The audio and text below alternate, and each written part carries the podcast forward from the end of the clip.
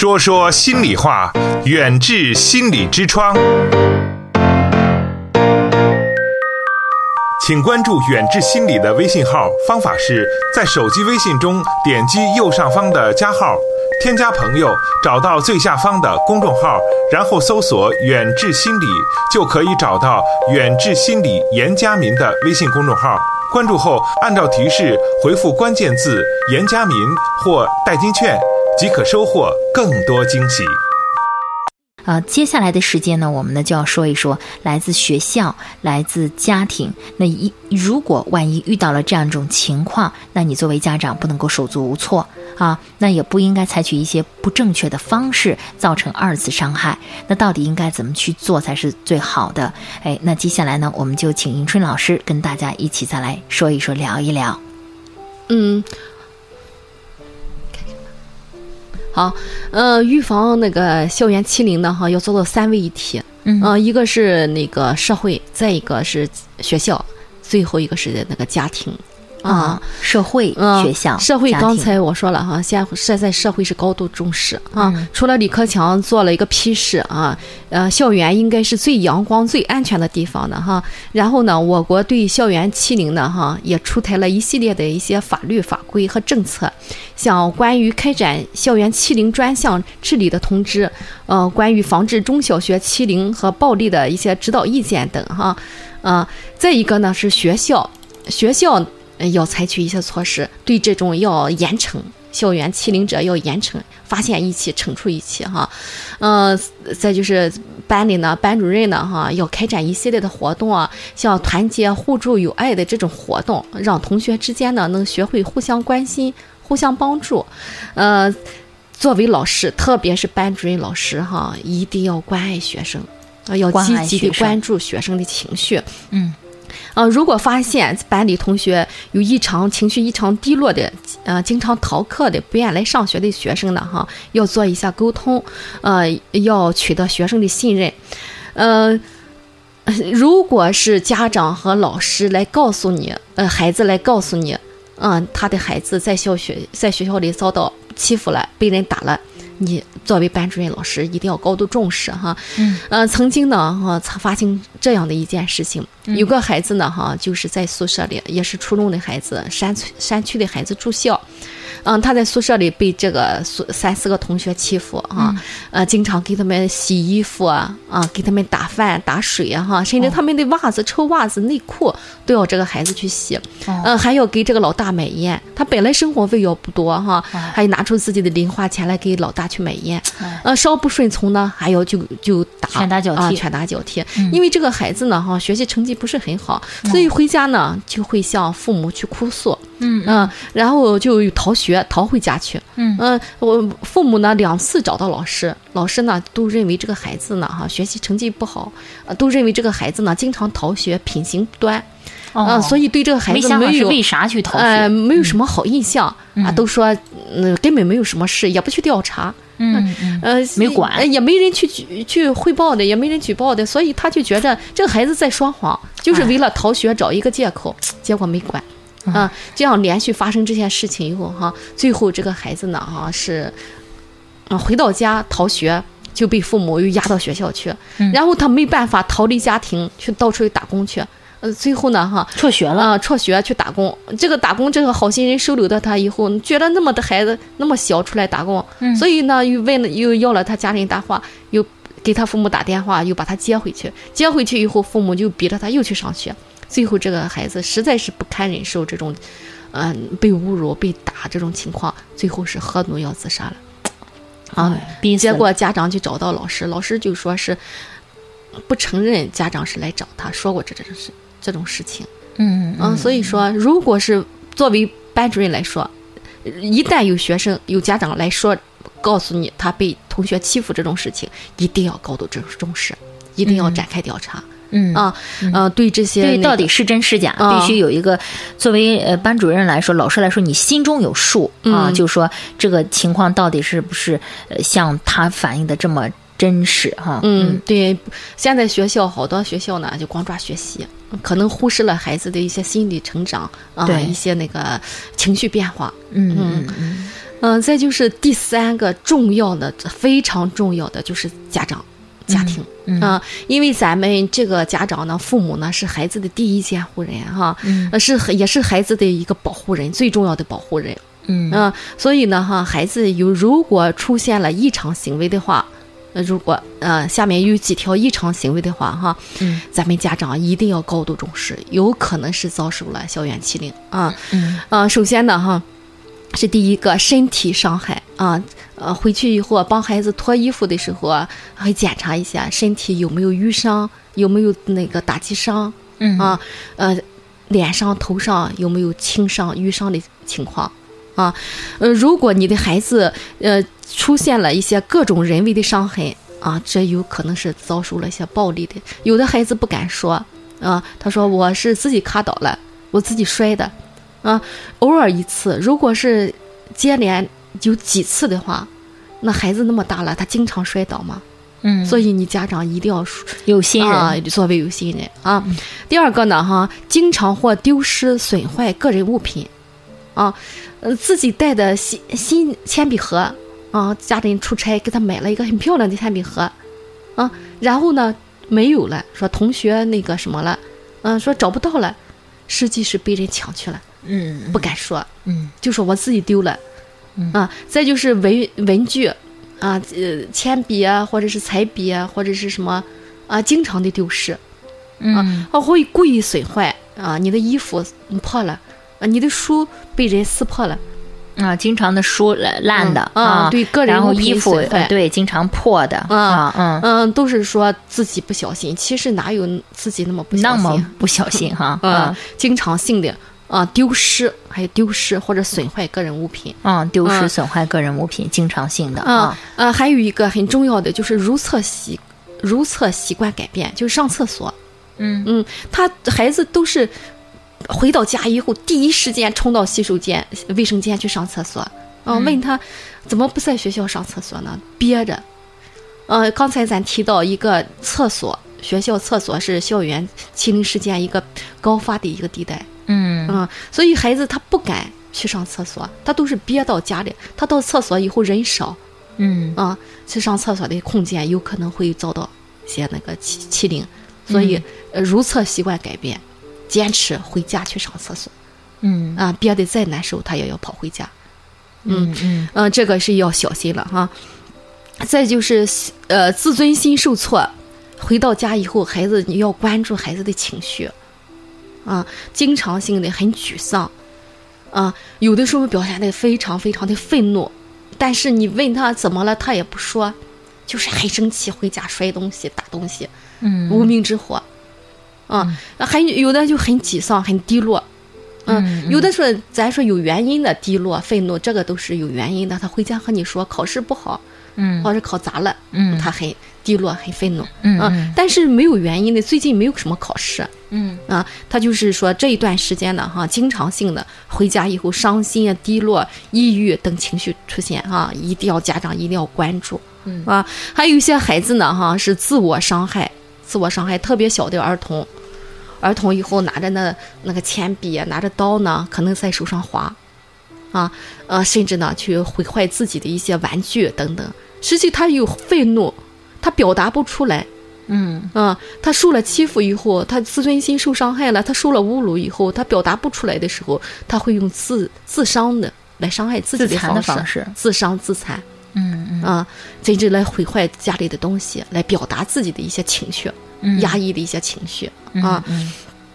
嗯，最重要的一个不愿上学，反复遭受校园欺凌的这孩子，刚才说了，他不愿到那个环境中去啊，到了那个环境中，他会出现一个恐惧，嗯，所以出现了不愿上学、逃学，甚至是多次装病啊。一上学的时候，我肚子疼啊，我头疼啊，啊，除了一些那个什么情绪上引起的，别的情绪压力引起的，嗯啊，你就要问问啊，呃，所以呢，哈，还有一个就是睡眠差，睡眠差啊，孩子莫名其妙的，本来睡觉挺好的，呃睡不着觉，失眠，嗯啊，再就是噩梦，梦中惊醒，大喊着一身冷汗。嗯嗯。这都是呢哈，还有，呃，有些大孩子从来不尿床，突然之间尿床，嗯，哦，尿床了，突然，嗯哦，嗯嗯，这些呢哈，嗯，如果是睡眠障碍，出现了这个噩梦啊、睡眠差等等，然后又出现了上上述几种咱提到过的这几条，啊，如果你孩子这就是说，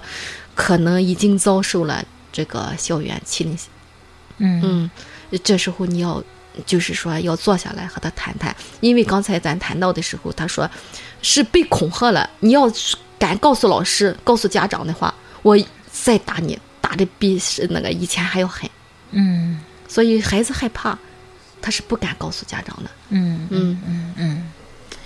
好的，呃，以上呢是刚刚迎春老师跟我们谈到的，就是孩子有哪些表现是受到了欺凌，呃，然后呢，家长的时候可能很难发现这些细节哈，所以说还是要做一个有心人。那么这个细节很多，但是我想刚才大家应该也都认真的在听了啊。如果呢，呃，真的有发生这种情况，当然我们希望永远都不会有，但如果万一真的有的时候，那你就应该知道哦，原来是肯定是在学校里有了一些不愉快啊，啊，然后呢会发生这样一种情况，哎，所以说呢。嗯，那我们也也希望吧，哈，咱们的这个家长朋友啊，做一个真真正正的、特别特别用心的一个家长。远志心理用中医打开中国人的心灵之窗。呃，那接下来的时间呢，我们还有呢不到十分钟的时间了。我们请吴老师呢跟大家最后来聊一聊哈，就是我们的呃家长这个就是在这个过程当中应该去怎么做，另外呢就是孩子，那么在这个过程当中应该如何的去调整。嗯，好，刚才咱谈到家长哈，嗯、实际咱们家长呢哈，一定要做个有心人。再就是呢哈，和孩子聊天的时候也要谈到这个问题啊、因为现在是个普遍现象，说孩子你如果是遇到这种情况的时候，一定要告诉家长哈，然后爸爸妈妈永远做你坚强的后盾啊、永远会保护你的。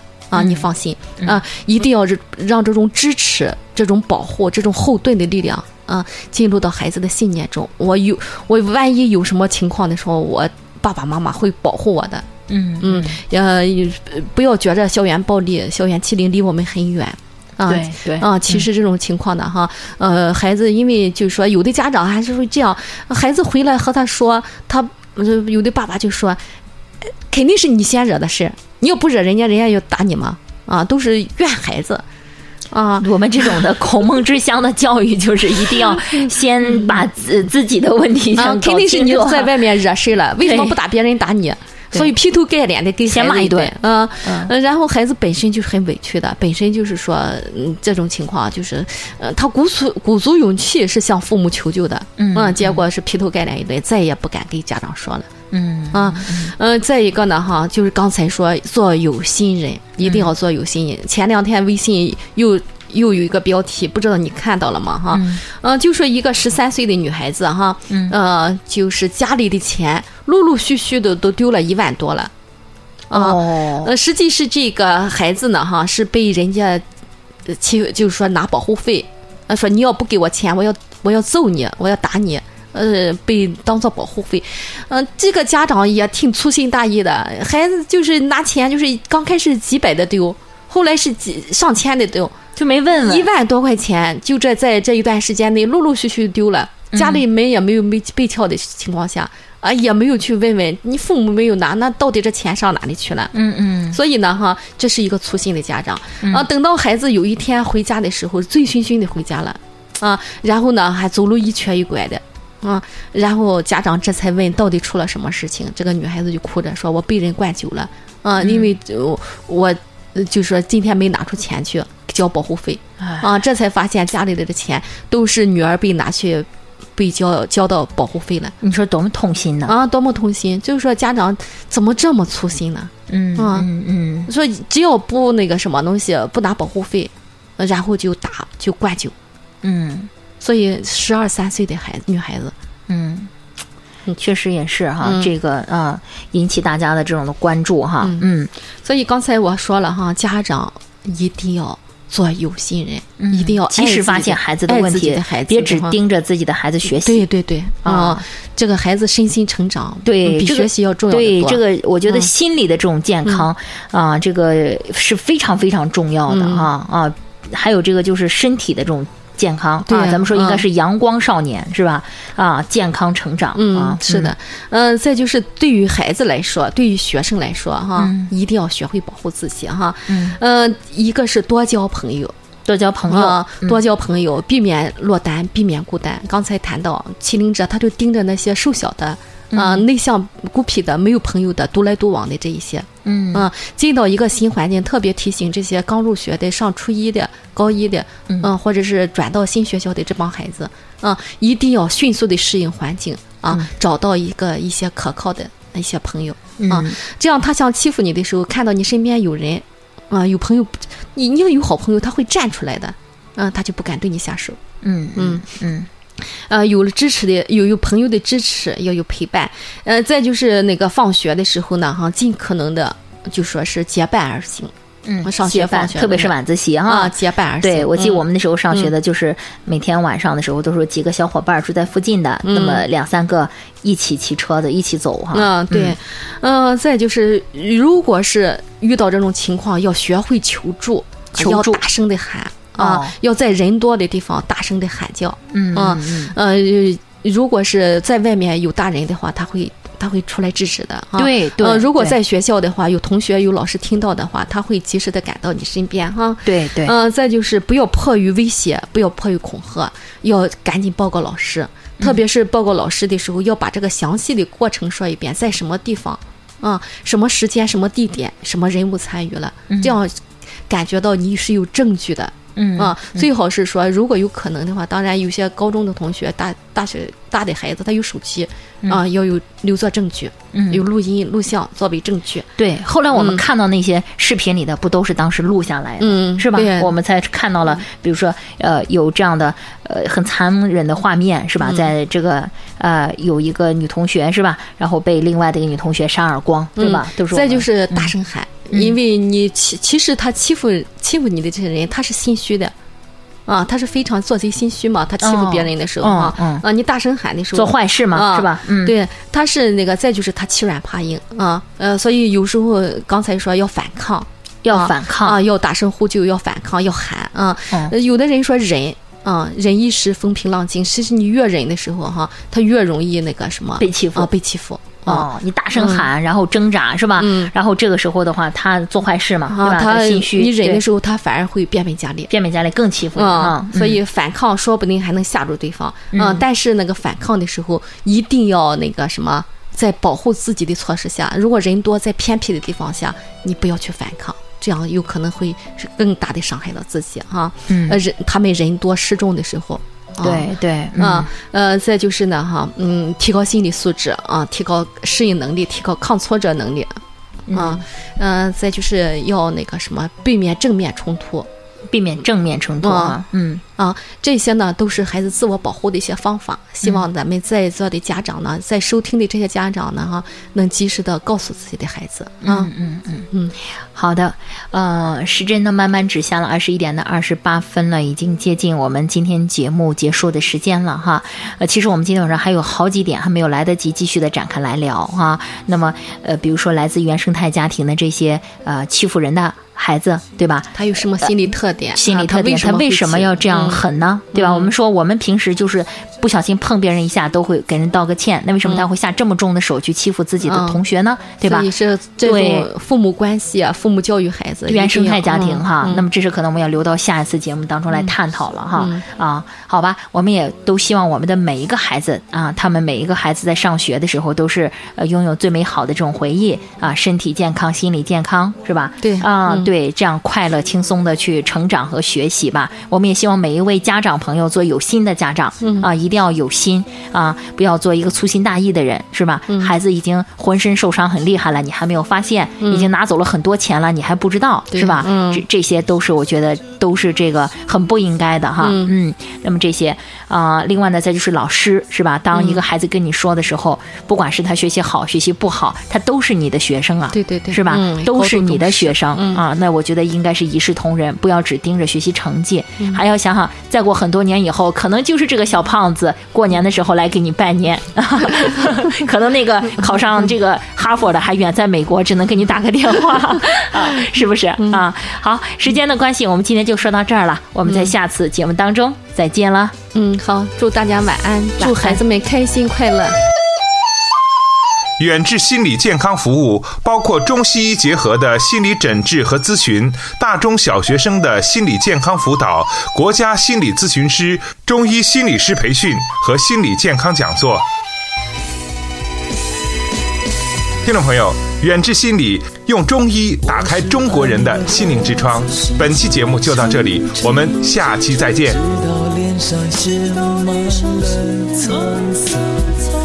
每当夜空洒满了月光，我的心儿就会随风飘荡，轻轻飞舞吧，轻轻飞舞吧，轻轻飞舞吧，轻轻飞舞吧，生命随着歌声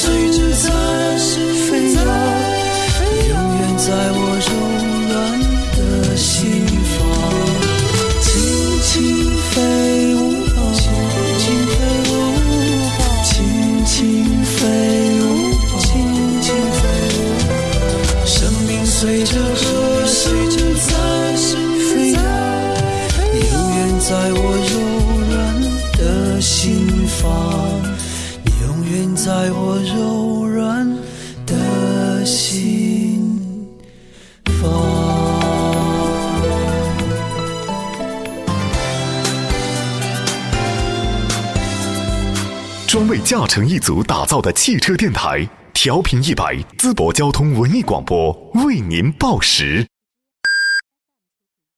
哎呀，好热呀！消夏避暑哪里去？当然，泰山天怡湖旅游度假区了，戏水逐浪、沙滩露营，还有三 D 灯光艺术节，啤酒美食夜花海，避暑消夏天怡湖。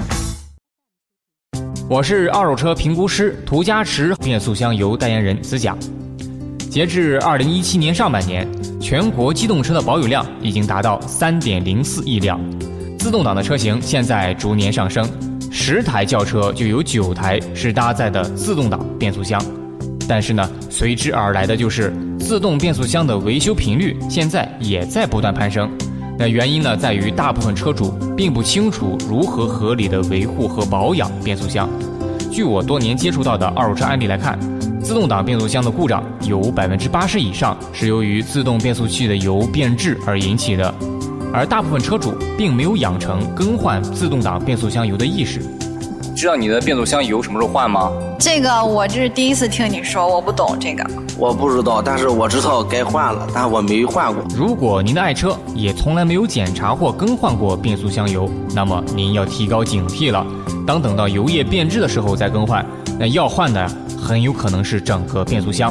爱心一百淄博交通文艺广播唯一指定用油途家驰车辆换油中心，现在帮您免费检测变速箱，预约热线三幺二八幺零零三幺二八幺零零。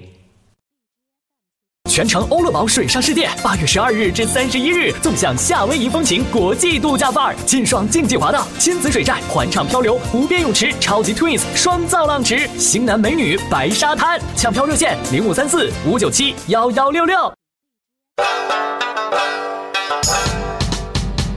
温水洋饭，